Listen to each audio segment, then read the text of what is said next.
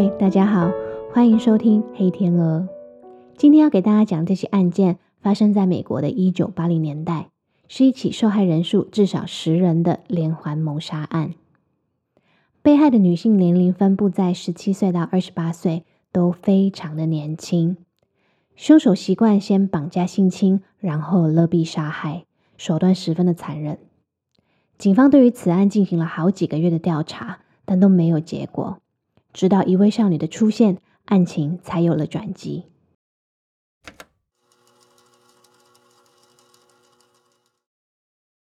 案件发生的地点位于美国佛罗里达州中西部坦帕湾区的希尔斯波罗县。在案发的年代，该县人口约为六十四万人，占地三千两百七十九平方公里，以农业为大宗。一年发生的刑事案件也不过三十多件。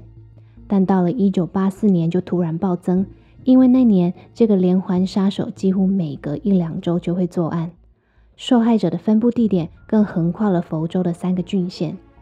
因犯案手法残忍，破案急迫性高，FBI 也居中协助调查。那么那年究竟发生了什么？一个十七岁的孩子又是怎么帮助警方将这位凶手逮捕归案呢？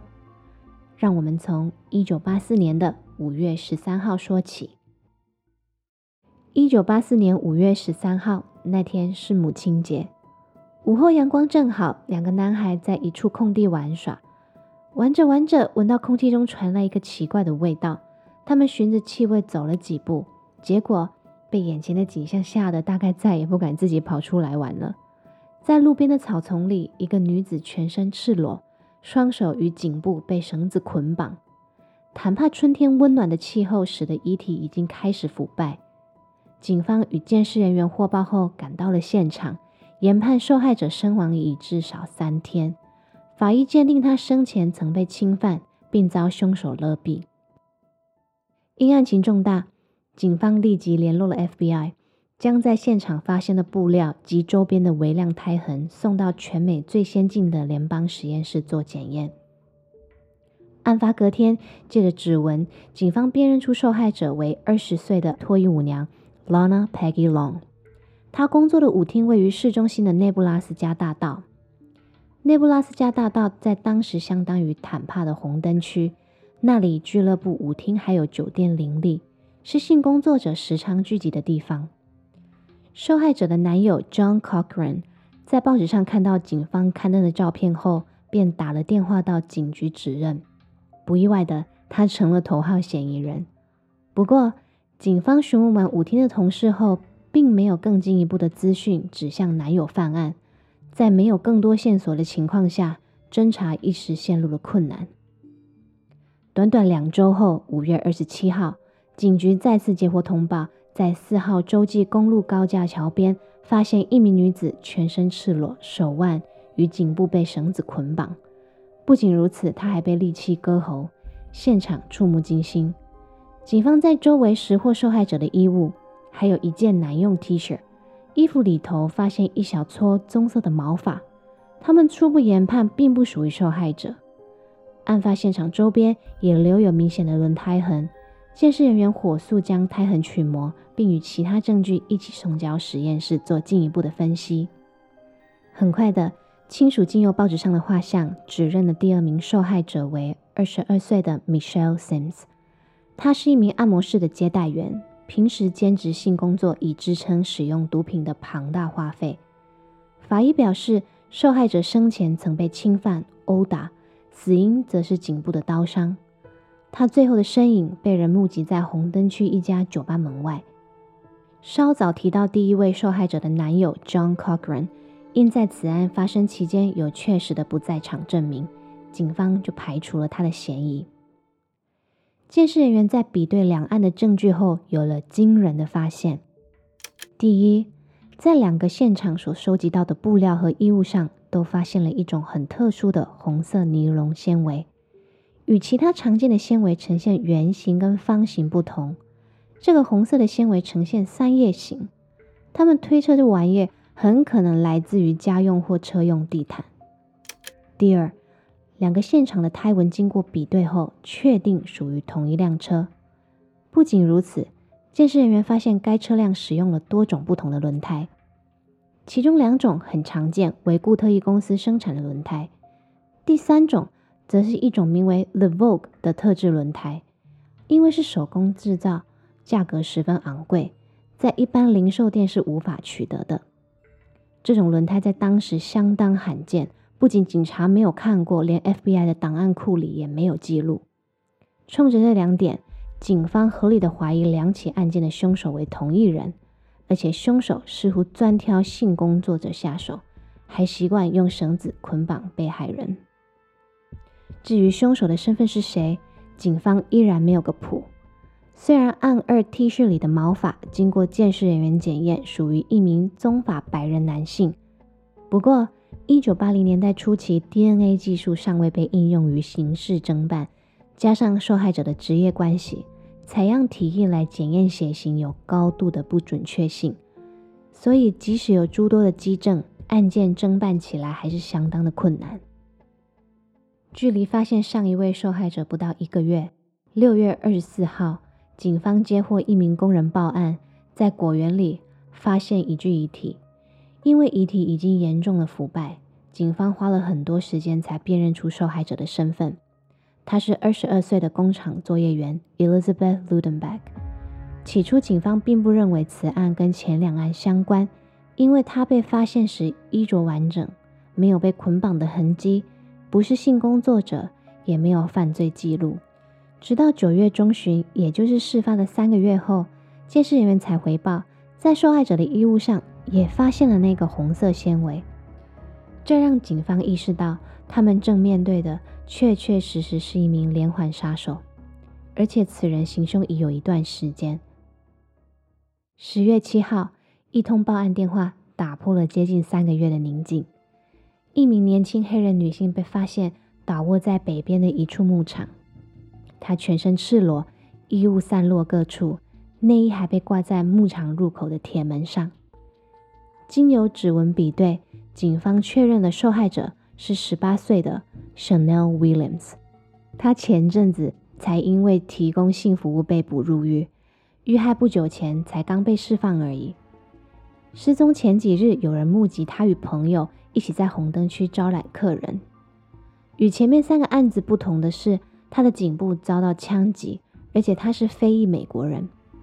多数警探认为，连环杀手通常有固定的犯案对象跟手法，鲜少会跨种族或是改变习惯，因此他们当下并不认为此案与连环案相关。但监视人员检验了他的衣物后，也发现了同样的红色纤维以及棕色白人男性的毛发，这才确定了凶手仍然为同一人。一周后的十月十四号，在东北方一处湖边，一群业余考古爱好者在探勘的路上，看见草堆中有床单包裹着一个人形，吓得赶紧报了警。警方赶到现场，在床单里发现一名女子，手脚被捆绑，脸部遭到重击。再仔细一看，他们肉眼可见受害者的身上有红色的纤维残留，经由指纹。警方确认了这名受害者为二十八岁的 Karen Dunsfriend。虽然出生在颇富裕的家庭，但因为毒品成瘾，成为了性工作者。法医断定他遭到侵犯、殴打并勒毙。他最后的身影被人目击在当天的清晨。受害者身上的红色纤维，经过鉴识员检验后，也确定与前四件案子吻合。不平静的十月。一个报案电话让警方的心更加沉重了。三十一号万圣节，北方三零一快速道路旁，一名工人发现了一个以木乃伊化的人体。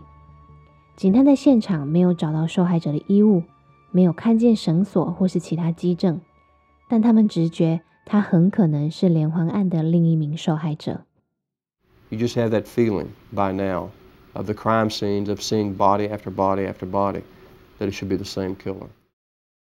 遗憾的是，法医研判受害者已身亡超过了一个月，事发地点也经过太久的时间，没有留下更多的线索。监视人员没有办法辨认受害者的身份。时间来到了十一月四号早上十一点三十分，警局正为着繁重的案子忙得不可开交。一名男子打电话进来通报，十七岁的女儿 Lisa McVeigh 离家出走。早上自己跑回来以后，不断声称遭到绑架。男子告诉警方，他认为这是青少年在逃家后担心被责骂所编造的理由，要他们不用太在乎。但因为前一天女儿的奶奶有报案他失踪，他是来通知警方不用再派人寻找了。接电话的警员觉得很怪异，还是告诉男子他们需要他的女儿到警局来做笔录，还有身体采样，他们才能够结案。笔录当天，年仅十七岁的 Lisa McVeigh 表现非常冷静。她透露的细节更让承办的警员们感到不可置信。她说，她在 Krispy Kreme 打工。十一月三号那天，她值晚班，下班后约凌晨两点，她骑单车要回家，在路上呢，就遭到一个男人绑架。